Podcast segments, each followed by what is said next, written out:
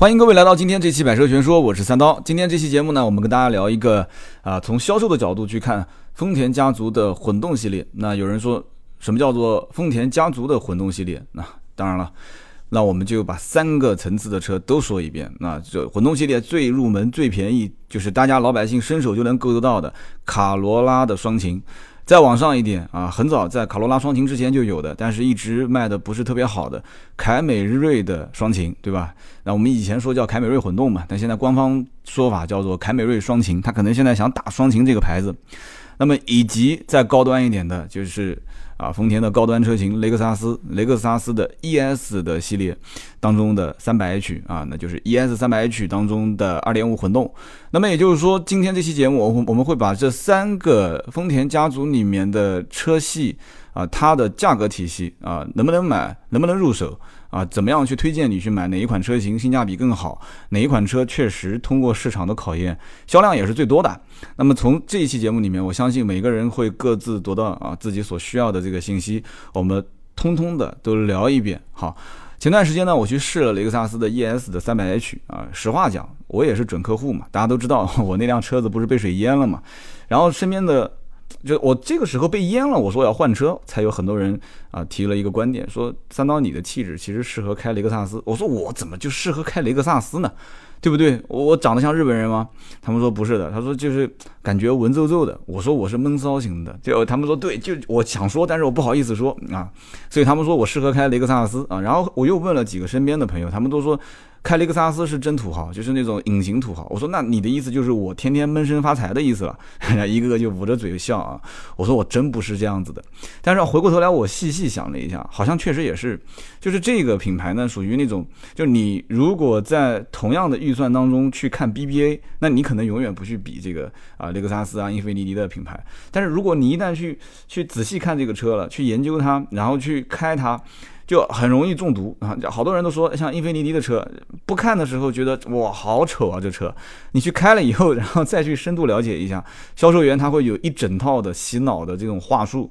你到了这个 4S 店开完之后，你会发现连保时捷都不如他。这销售员就在那边使劲的跟你说，因为南京的英菲尼迪的 4S 店旁边就是保时捷 4S 店嘛，啊，就开个玩笑，那这销售员会说连保时捷都不如他啊，就是他会很很容易让人中毒。那么雷克萨斯 ES 这个车呢，其实我总结的有几句话啊。大家不知道能不能认同呢？首先呢，一句话就是，其实看了这个车之后呢，啊，我讲的是 ES 的 300h，就是混动这一个系列啊。看了车这个之后呢，我就会发现，我如果一旦买了它，我未来啊，就是一一眼就看到头了。那为什么这么讲呢？这车六年十五万公里免费的保修保养。啊，如果我要是开个两三年想换车，那我老婆一定不同意。哈，你家里面要如果有父母，肯定也不同意。说你这不是傻吗？你这车还有个两三年的免费的保养，你不用，你把它给卖了，你不送给下家吗？对吧？所以你这免费保修保养的周期太长也不好。第二一个呢，就是整个试驾完之后啊，这个雷克萨斯 ES 的 300h，然后我发现这车哇，就两个大沙发坐的。然后又安静又舒服，然后这车整个放弃操控啊！你完全说它没有操控，这也是确实委屈它了。所以呢，就是你你内饰看上去也不难看，外形看上去也不丑，对吧？这个车你要用陈道明代言的某一个品牌的那个广告语叫什么？就看上去很平凡，但是呢又不平庸。这到底是买还是不买？这很头疼这一件事情。就是你买完之后，对吧？选了一个又不是很有个性，但是呢，就是又开起来又挺舒服的。就这车买回来之后，你就得不停的去。那不停的天天在路上，那不停的去开，哪怕你使劲的踩油门，使劲的踩刹车，不停的随便你怎么开，反正也开不坏嘛。大家都知道，丰田都开不坏了，你说雷克萨斯还能开得坏吗？所以这车你给个六年十五万公里免费保养，然后你又放弃了操控，看上去又又平凡但又不平庸，内饰又不丑，就各方面，我的天哪，就我感觉这车就是一个，就像一个幽灵一样的，就你把它买回来放在车库里面啊，你就你就将来你只能算是增购了，就是你把它给卖了，总觉得亏，不卖吗？也觉得更亏，你就像两个人结婚一样的，就是这就七八年之后，家里面趋于平淡了以后啊，你看为什么很多男人会出轨？就这样，他没刺激啊，这就不刺激了，他寻求刺激嘛。所以这个雷克萨斯就是这样子的，雷克萨斯买回来放你自己的车库里面，刚开始可能各方面考虑啊，这车啊保养维修成本啊，都都都没有了嘛，将来六年十五万公里嘛，对吧？就一路看到头了嘛，六年正好嘛，对吧？就是人嘛，七年之痒，对吧？车子六年之痒啊，人家都给你算好了，所以就整体评价雷克萨斯就是这样，不知道大家是不是跟我感觉一样，就是想买它，但是又不敢买它，不敢买它倒不是说这个车性价比不好，你想三十多万。啊，官方还能给你再让个万把两万块钱，两万多。当年奥迪 A 六的两点五卖什么价格？宝马的两点五，对吧？卖什么价格？你想想，就以前，现在没有了。以前的两点五排量的宝马卖什么价格？奔驰就更不用说了嘛。所以雷克萨斯这个价格体系其实定的 ES 啊，真的，我等会儿一会儿再详聊。呃，我们把它视角切换到丰田，那为什么从丰田开始聊呢？我就当时因为试了雷克萨斯的双擎，这个啊不叫双擎了，雷克萨斯的这个混动啊，哎也不管它用混动还是用双擎了，反正国产这一套体系呢就统一叫双擎，雷克萨斯呢就叫混动，而且更操蛋的就是啊丰田把自己的啊国内的这个叫双擎的这一套体系只给了三年十万公里啊，那么雷克萨斯呢？只要是混合动力的，六年十五万公里，那有人讲说，那这就不是区别对待吗？那你说呢？那人家这个车子还交了那么多关税进来了，对吧？所以说，国内的现在的卡罗拉双擎也好，凯美瑞双擎也好，跟汽油版的车是一样的，就是普通的这个燃油车。啊，就一样是三年十万公里，那这很多人有点不爽。但我在网上百度了一下，还好，大家这种就是就是举国上下抗议的人倒不是很多。三年十万呢，说多不多，说少也不少，十万公里嘛，对吧？三年嘛，大多数人也就是这样的一个换车的周期。所以呢，卡罗拉现在基本上三年十万公里。呃，据说曾经也出现过五年十四万公里，说二零一五年的时候，当当时第一批车主啊买回来之后是五年十四，这个没有被证实，但是网上我看传的是沸沸扬扬的啊，都是这么说。所以说现在三年十万不要多想了啊，这这个话题跳过，我们重新来说一说卡罗拉双擎的这个价格体系。卡罗拉双擎，先说卡罗拉吧，卡罗拉是分一点六的自然吸气，一点八的自然吸气，再加一点八的双擎。那么一点八的双擎呢，现在分了五个配置。那么卖的最好的是哪个配置呢？是中间那一档，就是第三档。为什么是这样子呢？其实非常容易理解啊，前三个配置之间就差几千块钱，而如果一旦要跳到第四档，那就要差一万多。然后第四档的豪华跟第五档就是顶配的旗舰又差一万多，所以很多人就会很自然的就直接停在第三档。就我觉得最低配太低了，所以这也能反映出老百姓对合资品牌的不满，真的。所以，我这如果有丰田官方的人在听的话，我真的也是提个建议，不要再不要再作死了，这真的是作死的节奏啊！就是说，你你你这低配低的简直是不像样啊！一点六卖的最好的也是低配，一点六排量卖的最好的低配是十一万七千八这一款，官方的优惠大概一万多块钱吧，不是官方吧，就经销商优惠。这款车十一万七千八虽然卖的好，但真的是盖中盖啊！老百姓都叫盖中盖，什么叫盖中盖？啥都没有，对吧？你要啥？要啥天窗？啊，要啥 ESP，要啥氙气大灯啊？人家丰田能给你一个窗户，说不用手去摇，那已经是很照顾你中国消费者了，对吧？其实这真的就是在中国作死的节奏。你想想看，现在不管是国内的长安、长城、吉利啊，还是比亚迪，那配置都是呼呼的往上加。你说，那你做国内的车不行？那妈开几年，除了发动机不响，什么都响，真的是这样子的吗？如果你要丰田或者日本的车企要真的这么认为，那真的将来再过两三年你就啪啪打脸了，真的真的是啪啪打脸。所以这是作死的节奏。所以配置低，很多人不愿意买最低配。所以卡罗拉的双擎的最低的两个配置买的人不多，而且差几千块钱嘛，对吧？跳到第三档，所以绝大多数是买中间那一档。啊，中间那一档，第三档，所以十四万左右的预算，那么基本上现在终端优惠还有个几千块钱，所以卡罗拉的双擎基本就停留在这个位置啊，卖的是最好。那么一点八的卡罗拉有没有人买呢？我个人分析啊，我跟也不是个人分析，跟销售也聊过，一点八的卡罗拉你就是要，它仓库里面也不一定有货哈，就常年当一幅画一样挂在那个地方，有人买就买，没人买就算，对吧？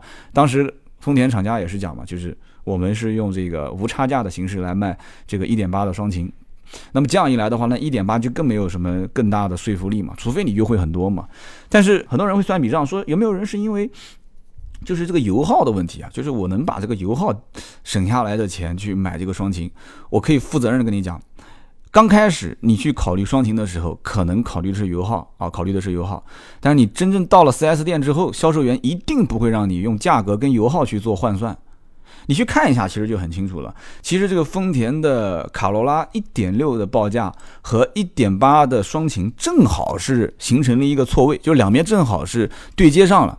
大家可以去看一下，卡罗拉的1.6的起步售价从手动挡开始啊，十万七千八啊，十万七千八，一直到。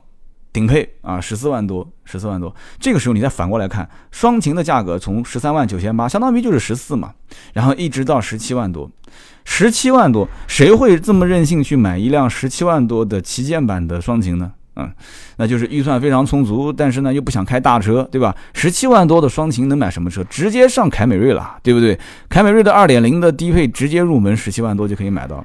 所以呢，就非常好理解啊。买卡罗拉双擎的人，其实把最低的三个配置一比较，自然就非常明了了。每个配置之间就差几千块钱啊，十三万九千八，十四万三千八。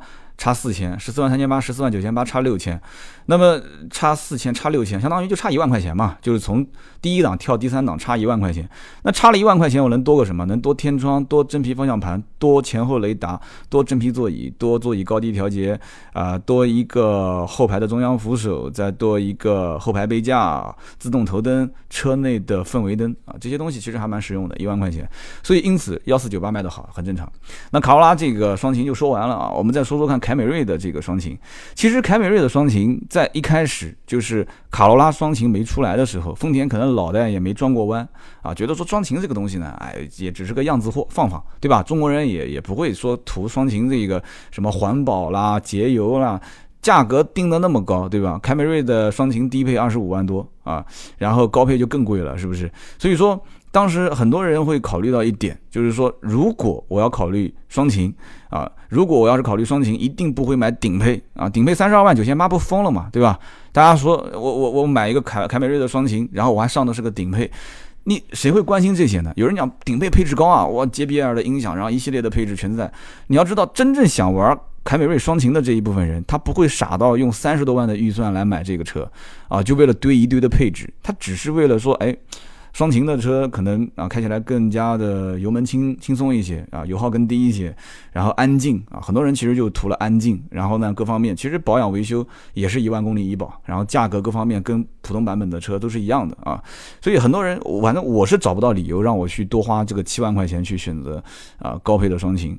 那么现在目前的市场行情是什么呢？因为现在凯美瑞的整体的价格体系在往下掉啊。就是大家都知道，二点零的版本的凯美瑞现在多少钱？二点零版本的凯美瑞十几万就可以买到了，对吧？官方报价最低配也就才十八万多，所以你就基本上就是以前买一辆 A 级车的价格啊，就可以现在上到凯美瑞。那么因此，凯美瑞的双擎就没有必要啊高高在上说啊你们就让吧，我凯美瑞双擎就是不让价。凯美瑞双擎现在也有一个三万来块钱的优惠，所以这样子一打完折之后，哎。双擎的性价比一下就出来了，凯美瑞双擎一打完折之后，二十五万多就变成了二十二万多啊，那三十二万多打完折二十九万多还是不好卖，不会有人去买的啊，因为你有二十二万多的双擎入门版啊，配置也不算太低，你你你基吧，基基本上入门就可以了，所以基本上啊也不叫基本上，你可以去实地了解一下，真正凯美瑞的销量最好的车型，跟雷克萨斯非常像，雷克萨斯销量最好的就是二 ES 两百最低配啊。就是那个精英版的，就二十九万多的那一款，然后再其次就是混动啊，三百 H 的最低配，所以很多人就会发现这个问题点，就是雷克萨斯的卖的最好的是二点零的入门版，然后二点五混动的入门版，凯美瑞卖的最好的啊也是二点零的入门的这个版本，对吧？然后呢？卖的最好的也是混动版的这个这个版本，所以基本上绝大多数的人，而且我可以负责任的讲，在路上两点五混动也少啊，百分之八九十的人还是开的那个两点零的啊，这个这个这个最低配的这个版本，以前的是十九万多，现在的是十八万多嘛，十周年的纪念版，所以很多人会会觉得说那。到底买凯美瑞的这些人是图什么呢？其实我个人，我个人就大概随便插两句啊。我觉得第一个就是他确实在这个社会的层次里面，他需要一辆这种啊 B 级的商务型的车型啊，来给自己。充当一下门面，但是呢，预算各方面又不是特别的充足啊，可能他的预算也就是不要超过二十，那能越便宜越好嘛，对不对？然后车子的各方面保养维修要稍微便宜一点，对吧？这个这个级别还谈不上是什么什么特别大的老板，可能是创业小青年啊，或者是带着家用啊，带着可能偶尔在现在哪个人没有个两三份工作呢？对吧？打一份工，再做做微商，出去做点小买卖，所以他需要一个这样的车。所以一个二点零排量的入门版正好啊，包括雅阁的二点零，这个二点零，包括天籁二点零都是。所以呢，这个级别十八万多的的起步价啊，十九万多的起步价，然后再打完一个折扣，两三万、三万多啊，正好十五六。可以入手，那么两点五的混动其实也是非常好理解。凯美瑞的两点五混动就两个配置，二十五万多跟三十二万多，就跟刚刚说那个雷克萨斯很像，一个三十四万多，一个三十九万多，百分之八九十都是买低配。我那天去试雷克萨斯的 ES，人家销售直接就跟我讲说：“兄弟啊，你也认识我们领导，我直接跟你这么说吧，这两个车配置真不大，真不大。你要真买就买低配。”啊，我相信，如果是开凯美瑞混动去试驾的话，销售员一样会说跟雷克萨斯的销售员一样的话，就是兄弟，你就买低配啊，你我想你也不会买高配，你也不会买高配的那个混动版本啊，三十多万的版本。所以一样的道理啊，凯美瑞上面三十多万的那个多了七万多块钱的配置，没有人会去选。那么雷克萨斯也是一样的，雷克萨斯的三百 H 从低配三十七万八，然后到中配四十二万八，到顶配四十九万八，你想四九八跟三七八他差了十二万啊。谁会花十二万去堆这一堆的配置啊？有人讲十二万，我倒想看看十二万差了什么配置啊？电动后备箱、方向盘记忆、座椅变成了真皮啊，低配的三十七万八是仿皮的啊，这好像我们在什么地方也曾经看到过是吧？然后呢，座椅记忆、前后排加热、前排通风，然后多了一个 GPS 导航，呃，就是 G Book 嘛，然后加上这个什么定位服务，然后一这个马克莱文森的音响，然后加上 LED 的大灯，就是跟最低配去比啊，多了 LED 大灯，车内。氛围灯，然后呢，这个后视镜记忆、后排遮阳帘、侧遮阳帘、后排独立空调、并线辅助。十二万块钱，所以很多人会觉得不值，连销售自己都觉得不值。那么中间这一个配置四十二万八，呃，比刚刚我说的这个最顶配的少了一点东西啊，比方说少了 GPS 导航，就是 G Book 这一系列的这个这个这个，包括马克莱文森啊，包括这个后排独立空调、并线辅助这些都没有了。那么四十二万八，所以销售员也会觉得说，跟最顶配差七万，跟低配差五万，这个也是食之无味弃之可惜的一个配置，所以基本上不会有人买啊，绝大多数百分之九十以上选雷克萨斯。三百 H 的，就是选三十七点八万这一款。那么好，我们把雷克萨斯的这个也聊完之后，今天我们其实丰田这一套体系啊，啊，就是所有涉及到混动，我不知道有没有漏掉的，大家可以提示我一下。有人说雷凌，雷凌我刚刚讲了，雷凌跟雷凌跟这个卡罗拉的双擎就当做一起说了啊，就大家自己去往里面去啊，去去去去对比吧，啊，去套用我刚刚说的这一套的这个体系。那我希望呢，其实从今往后啊，其实大家慢慢也会知道，我是从销售出身的，所以呢。我自己也在把握这个节奏啊。其实我去带你们分析，呃，就是我把这里面的条理给捋清楚以后，我不带你去分析就这个级别里面的车，或者我自己去定义的，比方说混合动力啊，丰田的这一系列的车型当中，它有一些规律可循。啊，这个东西呢，我相信很多的一些所谓的车评人啊，他们长期去做一些什么车辆的评测啦、性能的评测啦，他可能对于像这方面没有那么敏感。你看，我今天在这当中其实捋了很多条线出来啊，凯美瑞跟雷克萨斯之间的在定价方面、在配置方面是有规律可循的，而且老百姓的钱都不是那么好赚的，大家在去用人民币投票的过程中，它自然会给你沉淀出哪个车子性价比最好。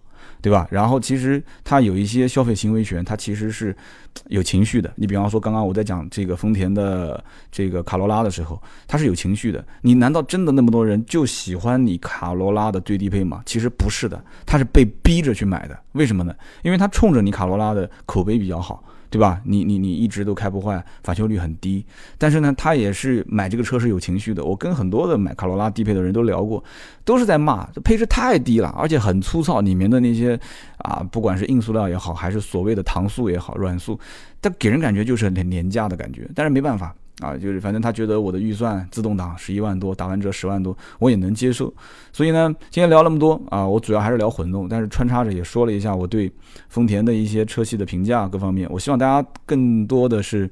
啊，多多支持我们的节目，帮我点个赞啊！听节目归听节目嘛，帮我点点赞。评论呢，我也不强求了，对吧？请，因为很多人听节目，哪有人会拿手机出来还要再打字啊，很麻烦。但点赞顺手的，我觉得这个，我觉得应该多多支持我啊！如果你真心喜欢听我们节目的话，那么今天这期节目呢，我没有给你们追加什么彩蛋，没有留什么梗，但是要想告诉你一点，就是啊，我们的。啊，订阅号就是斗志文化的全拼 D O U Z H I W E N H U A，斗志文化全拼。我们这个订阅号上面正在抽奖，下周四截止啊，下周四截止，我们会抽十个优酷的会员啊，你如果要优酷会员，赶紧上我们的订阅号啊，斗志文化搜一下。也希望你们帮我们多多分享，跟大家说，哎，我有一个这个经常听的节目，这个汽车类的挺有意思的，帮我们分享分享，也带大家去关注一下我们的节目，我们的订阅号。那么希望大家喜欢，而且这个抽奖呢，以后我们会持续至少六七周吧，每周都会有啊，我估计最起码七周、八周、九周、十周都会有。我们最近也在考虑去印一些东西啊，我们带着去赠送啊，赠送给大家啊，福利会越来越多的。三刀今年也想通了，很多东西确实可以玩啊。以前呢太保守，就像丰田一样，就跟现在我们讲这个品牌一样，打法非常保守啊，非常的拘谨。那现在呢，如果找到点之后呢，我金牛座的性格，那我就不会再拘谨了啊。很多东西呢，我想到什么就会去做啊，而且一定会坚持下去。大家也知道的我的性格。好，今天这期节目就到这里，听到最后都是铁粉啊，记住了我们节目的口号：粗制滥造，胡说八道。我是三刀，希望大家喜欢。我们下期节目接着聊。